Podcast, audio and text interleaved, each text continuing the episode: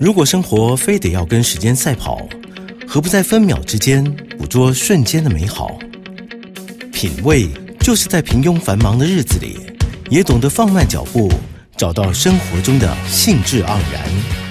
欢迎收听《酒吧行家品味》，让来自不同领域的行家带你细细品尝生活的点滴趣味，与你共享生活品味。大家好，欢迎收听今天的酒吧行家品味，我是怡寻。今天要来跟大家聊聊的是房子的装修，也就是说我们在买了一个新的房子，或者是说搬家。换屋换到一个新的房子的时候，到底我们要怎么样来规划跟装修我们的家呢？那我觉得这个装修的学问真的非常的大哦，就是要怎么样才可以不花冤枉钱，然后又可以把你的房子装修的既简约又舒适。而且我们今天要介绍的呢是零杂物的装修。零杂物其实蛮困难的，因为我们东西真的太多了，对不对？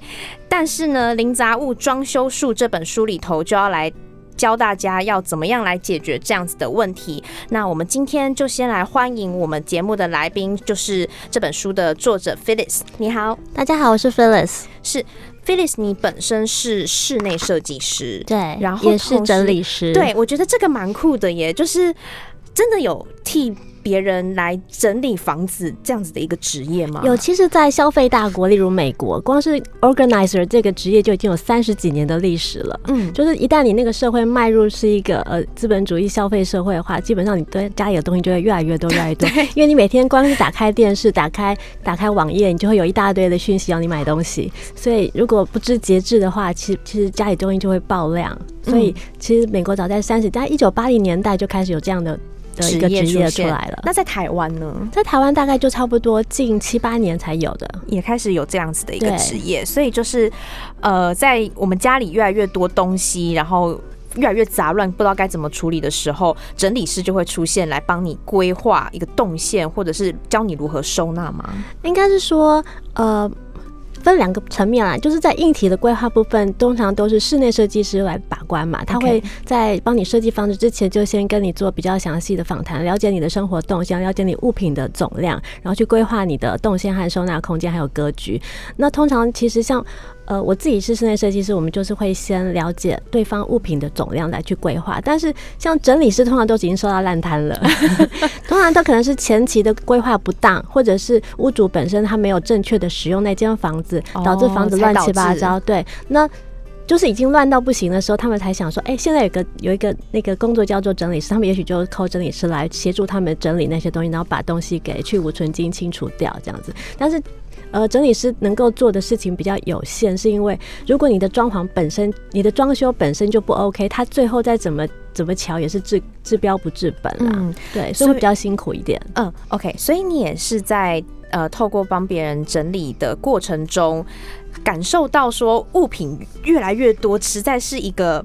根本的问题，对不对？因为我看你之前有出过两本书，都是跟收纳跟囤积症有关的，这是不是也是你看到的一个问题？呃，其实我不是因为做装修才看到这个问题，而是我妈妈本身就有就有大量的杂物，所以我从小就生活在一个充满杂物的环境当中，所以我其实很向往住在非常清幽、非常清爽的环境里面。那后来因缘机会就成了呃，因为。大概二零一二年的时候，我写了一本书叫《零杂物》，那本书就是在描述我如何把我妈妈留下来的海量杂物跟遗物给清除掉。我知道你花很多时间，花了五年多才清除 掉，所以我我很知道那些杂物应该要去哪里，捐到哪儿，送去哪里，哪里怎么回收。那后来就是因为陆陆续有人跟我说，那这本书呃教导我如何清除掉，但是我回老家的时候发现我爸妈也那样囤，他们好像都丢不掉，我也无法说服他们，所以我就又写了第二本书，在研究囤积行为这件，就是囤积症，囤积行为是怎么产。产生的那后来我就再发现，后来我就变成就是真的是很专注的在做装装修跟呃室内设计，还有就是整理这件事情。那我才发现，其实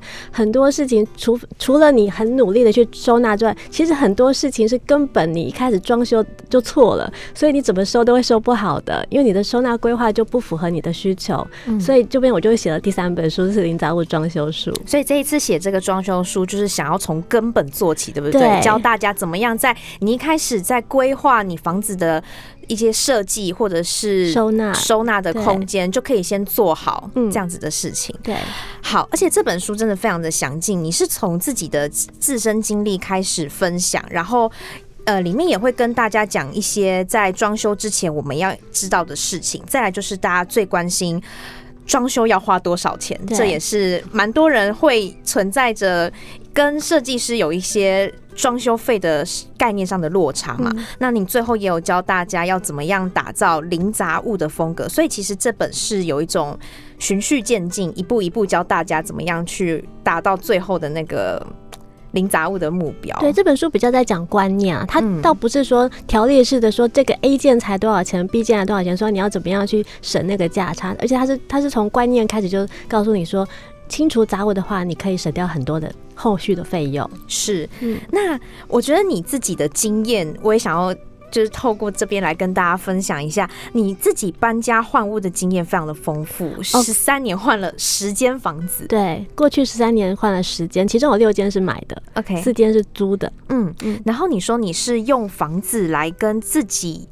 来修行，然后跟自己和解，可以跟我们分享一下这个心得。呃，一开始就是应该说，我之前会经常换屋，是因为噪音的问题。嗯我其实无法忍受噪音，但是那个是外部环境我无法控制的，所以我只能尽量呃去追求呃我的隔音或者干嘛，所以我就不断的在换屋。那不断换屋的过程中，其实我又蛮一点点声音都没有办法，没有，其实我刚好都住在非常吵的地方，比闹如说区吗？呃大马路或者楼上就是住了一哦只大象之类的那种事情，或者是 刚好，或是刚好旁边有一栋楼，忽然它就一本来是空地，忽然它就开始开挖了，所以它可能一盖就盖两三年，哦就是类似这样无法避免的嗯噪音这样子，所以我后来之后就一直在换房子。但是换房子的过程当中，我一边在清杂物嘛，清到最后我就会发现说，哎、其实我东西少。东西少这件事情让我移动非常的自由，所以你一次搬家比一次搬搬家更顺利跟快速。对，就像一开始只有就一开始可能四车，但是我现在就只有一车。哎、你都一个人住吗？对，之前跟老公住啊，嗯对啊，但总之就是东西很多。我在搬家的过程中，就是东西越来越少越少，然后所以我也把这个经验写下来。那另外就是每一次换屋，我的装修，我就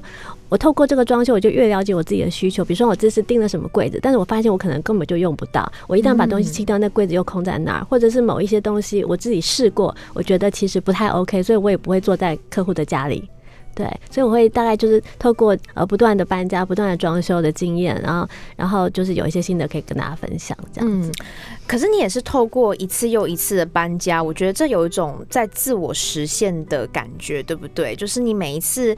搬家之后，打造又是另外一个新的新的感觉。对，就每一次东西都越来越少，然后留下的是真正我需要的东西。那你每一次搬家之后打造的家里风格会不太一样吗？风格其实都蛮一致的，但是它就越来越趋近于简约。所以家具什么你都会带着一起走，是不是？有一些家具我会带着，但是有一些家具，例如因为它空间或格局。呃，不适合，比如说那个，我之前有一个两百公分的超级大的餐桌，但是我现在住在一个十六平的小房子，我就不可能带过显得太去，大了，所以我只会带一些，比如单品或单椅这样子。嗯所以不见得每一次都长一样，但是有一些就是有一些东西就会一直带在身边。OK，好、嗯好，那我们这一段就先聊到这边，下一段呢，我们广告回来再跟大家讲更多关于装修的观念。我们先休息一下。欢迎回到酒吧行家品味，我是怡寻。今天在节目中和我们在一起的是零杂物装修术的作者 Phyllis，那他同时也是一位室内设计师。那 Phyllis，我想就是很多人啊，其实都不太清楚，因为这本书叫做《零杂物装修术》嘛。对，其实装修跟装潢不太一样，啊，是两件事情，完全两件事情。可是好像我们平常一般人在嗯要请室内设计师来帮我们。装修或装潢，就是大家会不太清楚这名词上的界定到底要怎么样区因为分。其实我们有，就是因为民国八十几年的时候有个威尔康大火嘛，那那时候就针对呃室内的呃。就是装修有了一个管理办法，就是要提升呃室内装修业者对于消防、防火、建材这些事情的观念嘛，所以当时定制定了一个这个法条，那上面就有一条就是很明确的规范说什么东西叫做装修，比如说还有以下四个，第一个就是你你做天花板。你如果钉了天花板，这个是叫做装修。那如果有一个，就是比如说你有呃超过地面一点二公尺以上的隔屏，那个也叫做装修。第三个就是你在墙面上钉东西，那也叫装修。然后第四个就是你更动了你的隔间墙，那个也叫装修。除此之外，都叫做装潢。比如说，你就是贴壁纸、壁布啊，然后你装个窗帘啊，铺个地毯啊，或换个铝窗、铺个木地板之类的，那个那个就是不动到结构、不动到承重、不动到消防的区划那些东西的，它就叫做装潢。那至于你摆摆小花盆啊，摆摆抱枕、挂个画，那个叫装饰。嗯，对，所以是有这样的区分。对，所以一般的呃市面上就是说装潢行，其实它就是在贴壁纸、贴塑胶地板，有没有？就比较是类似那种，他们就不会去动到呃装修隔间这样的东西。所以这样听起来，装修比较是会真的动工到整个房子的结构。那如果像是比如说轻隔间这种呢，它还是隔间呢？隔间，它还是隔间，它动到它只要牵扯到墙面的隔，就是动到隔间，它就算装修，就算装修了。OK，所以其实呃，装修是会。比较会碰到很多的问题，对不对？因为它是有一个法规在的，它有法规，所以我们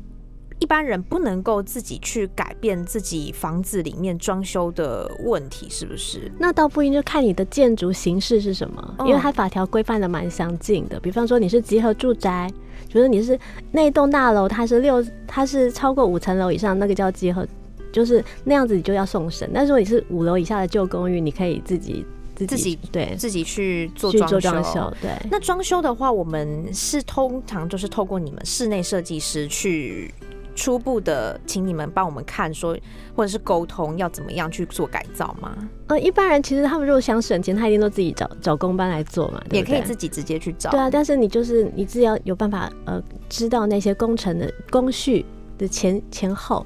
对，比方你要先做这个，才能再做那个。那你要自己有一个至少有一个大概的观念，才有办法自己发包，自己找工班来做。那如果自己搞不清楚这块，又没有时间的话，也许就会找个统包，就是找那个工头来，他就底下有很多水电啊、木做啊，你做就帮你做好。那如果你希望你的你做做出来的东西更符合你的需求，因为毕竟工班或者统包，他不会。他不会考量你的生活动线，也不会考量你的物品总量或者是风格之类的嘛，他就是你一个指令一个动作嘛。那如果你需要更符合呃你的装修更符合你的需求，你就是最好是请室内设计师帮你做通盘的考量。是，所以 Phyllis，你这本书里面主要在教大家的一个装修的概念是什么呢？我其实最主要还是一以贯之的就是清杂物这件事情，真的可以让你省很多钱。因为清杂物啊，就是比方说你在买买房子之前，你如果先把杂物清掉，你可能就不要多花一一间房间去追杂物，那你是不是省了至少两三平的费用？OK，所以呃，清杂物是一个根本，你先清了杂物，你在装修的时候就不会要到原本那么多杂物的时候会需要的那些工程。对，所以我就是在强调说，你在搬家之前，你在装修之前，甚至你在购物之前，先把杂物清掉，你先。购物之前先把杂物清掉，你可以很明确的知道说你自己的剩剩下的物品到底总量是多少，你再去针对你的物品总量，还有你自己需求的平数去购买，而不是因为你身边跟了一大堆杂物，你必须要多弄一个储藏室或弄一个对对。那另外就是你搬家之前先把杂物清掉，因为我常常有时候做整理师的时候，你会发现，呃，你。搬过你会发现，那个客户搬到家里，搬到一个新家，然后请整理师去帮忙上架的时候，你会发现，其实开箱之后发现很多都是垃圾。对，可是会不会对他们来说是宝贝啊？他可能就是就是没有提前做这个取舍的动作，所以他就一股因为时间紧迫，就一股脑全部塞进箱子，然后就搬了一堆垃圾。对，后来就发现开箱的时候，就是很多是不必要搬过来的东西，那其实在浪费你的那些搬家费用，而且也浪费你你的新家的空间嘛。那至于装修之前清杂，我觉得就是非常非常必要的，因为你把杂物清掉之后。你才知道你真正必需品，它必须收纳的东西，它的总量是多少，你再去针对它来钉柜子就好。不要是想说我东西一大堆，我柜子先钉好钉满，然后最后发现其实里面那些东西都都是一些用不上的东西。对，所以它可以省掉很多的木作费用。其实，在装修的时候花最多钱就是木作了。所以说是钉钉柜子这件事情，对，其实木工大概通常都占整个装修预算大概三成到四成，所以一旦你的柜子减少了，你自然装修费就会降低。可是大部分人家家里一大堆柜子里面装的东西，可能都不值多少钱，就是你用不上，但是你一直储存着它，然后也许你拿去。柜子的东西拿去网拍，可能还不值那个柜子本身的钱哦。嗯，对我之前最常看到是，比如说有一家子，他们可能光是女主人鞋子就有很多，那是不是就会他们又订一个很大的鞋柜？是不是这也是一个问题？是，就是你到底有几只脚嘛？对，对，就是呃。柜子越多，他花的装修费就越高，这是一定的。嗯，那当我们在把不不必要的杂物清掉了之后，在装修上，我们还需要注意些什么吗？是不是动线也是一个问题？动线是一个很大的考量，就是你的装修的那个。表示你今天要做柜子，它应该在的哪个位置才是最正确的？那个就必须要考量过。比方说，像我就会问屋主说，你的出入的动线，或者你的盥洗，或者是你平常看书，或者是照顾幼儿或长辈的动线是什么？那你会在哪个地方做哪件事情？如果你刚好在这个 A 点，你要做，比如说拖鞋或或挂衣服的事情，你是不是就应该在 A 点旁边有个鞋柜或衣柜？嗯，对，所以就针对你会停留的点发生的动作去做规划，会是最顺手的。那假设你今天。呃，你老是在，你老是在客厅里看书，但你把书柜放在你的书房里，所以你每次跑到客厅里，你就把书看一看，就放在客厅，对，所以你的茶几上就会堆了一大堆的书。那其实它就是不顺手的一个收纳，因为你如果要就近说，你你知道你自己一定会在客厅看书，那你是不是就把书柜放在客厅就好了呢？嗯嗯，对，我觉得 Phyllis 他这本书里面有一个很不错的地方，就是他教你。怎么样去让自己规划出一个真的最适合自己居住在这里面的？比如说，你会在玄关里面想到说你。比如说出门的时候，你经过玄关，你就是会放包包、放钥匙。所以在这个同时，你会在这个玄关打造什么东西是最适合你需要在做这些动作？这是不是你强调的一个概念？就是你要顺手，而且那个你的需求都要被符合嘛，不然你因为没有地方放或没有适当的地方放，你就会到处乱放嘛。你可能就是餐桌上一堆东西，然后就是地板上一堆东西，书桌上一堆，然后沙发扶手上一堆东西，大部分人。当整理师的时候，我们看到的场面几乎都是这样子。然后我里面还有特别提到有一些装修就是很不必要的。对我看到这些其实都是我们一般人会想要放在自己房子里面的 东西。大家都有幻想。对，像因为我看到间接照明，像我自己里面的家，我们的客厅就是有间接照明。那那个里面的空间其实真的蛮可怕的，嗯，就是会藏一些生物。对，会藏生物。我们家是习惯把那个。备用的电灯管放在里面，嗯，但是久了就会忘记。对，像我去拆除的时候，我就发现里面会有外面灯管的纸套子，或是有一些猫咪丢、猫咪塞进去的东西，或者是虫啊。没错，有的是个谜样的空间。对，对，那个，所以你觉得间接照明是个很不必要的？对我来说啊，它其实，在气氛营造上是很好，而且它比较不会产生眩光嘛。其实它有它的优点，但。它其实就是因为它有那个灯槽的存在，所以它常常会藏污纳垢。嗯嗯，所以如果你是容易过敏的人，所以那那那个积灰尘的地方，你就尽量去避免了。哦，对，这也是一个问题哈，会影响到呼吸道。再来是中岛跟吧台，也是蛮多人喜欢放在家里的。对，因为大部分现在杂志上几乎每一间都有中岛，然后都有吧台，然后上面一定还有一个那个吊架，就是现在的流行趋势就是那样子。那我我不觉得这东西有什么不好，只是。这是室内设计师，就是呃，如果有屋主提出这样的需求，我们基本上就会满足他的需求。但是，身为整理师，我会看到就是这些东西最后上面都堆满了杂物。没错，对，一定都随手放，对，而且都会是。不应该存在于这个地方的东西放在那里了。对，就是吧台上永远就是发票、零钱、钥匙，然后什么呃营养品，对，然后点数贴纸，然后水果，然后什么呃有的没的东西一大堆。嗯嗯，对。然后你最后有提到一个通用设计，就是可以让所有的家庭成员都可以使用到的无障碍设计。对，这个是就是呃，因为其实如果家里有幼儿或者是长辈的话，也要考量到他们的需求，特别上面行动的时候安全，你不要让他跌倒嘛，因为跌倒很严重，特别是长辈跌倒很严重，所以其实第一个就是你要去除屋内的高低差。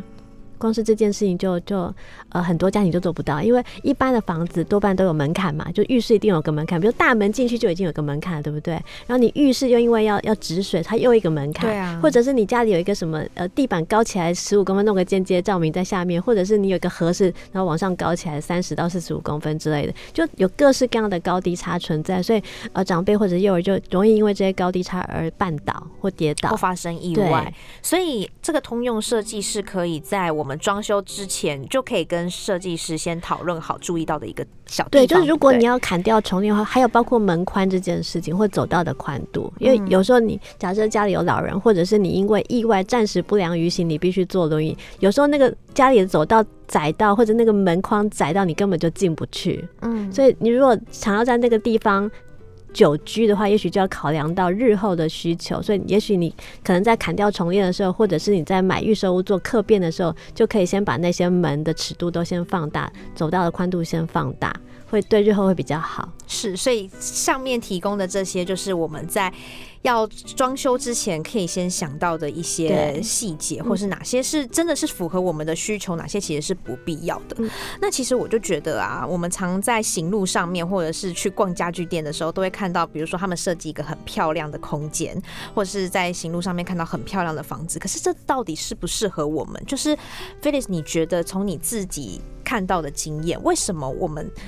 这么样漂亮的房子，住没多久就会打回原形呢？这是出是什么样的问题？因为大家都不知道怎么样正确的使用一间房子，因为大部分人放用的都是加法。加法，对，今天你今天一个美美美的简约的空间给你，你就开始。东摆西摆一堆有的没的东西上去嘛，或是一直不断的在买东西。对，就是你会开始贴贴纸、贴磁铁，然后挂门帘、放地垫，然后瓶瓶罐罐，然后夹娃娃就摆一排，然后几点公仔又摆一排，也就是不断的加各种各样的小东西上去。那假设你一开始，你一开始你。比如说你收集的图片，你不管你是自己发包或找统包或者找设计设计师，你跟他说我要一个北欧风，结果后来你自己实际住进去之后，你买的任何东西都跟北欧风无关，那是不对，就是我看到的房子几乎都是这样子，他们在后后续的那些采买的动作，他们就是随性所致的买的东西，都跟他原先预设那个空间的风格是不搭嘎的，所以那个房子最后就会完全的走样。所以，我们嗯，好，没关系，这个我们之之后谈到风格的时候再谈。不过，你这一本书其实是在教大家一个减法的概念嘛？是。好，那我们今天呢，先聊到这边。我们接下来呢，会再跟 Phyllis 聊到装修上面大家很常碰到一个就是费用的问题。那这个我们就下一次再跟大家来介绍。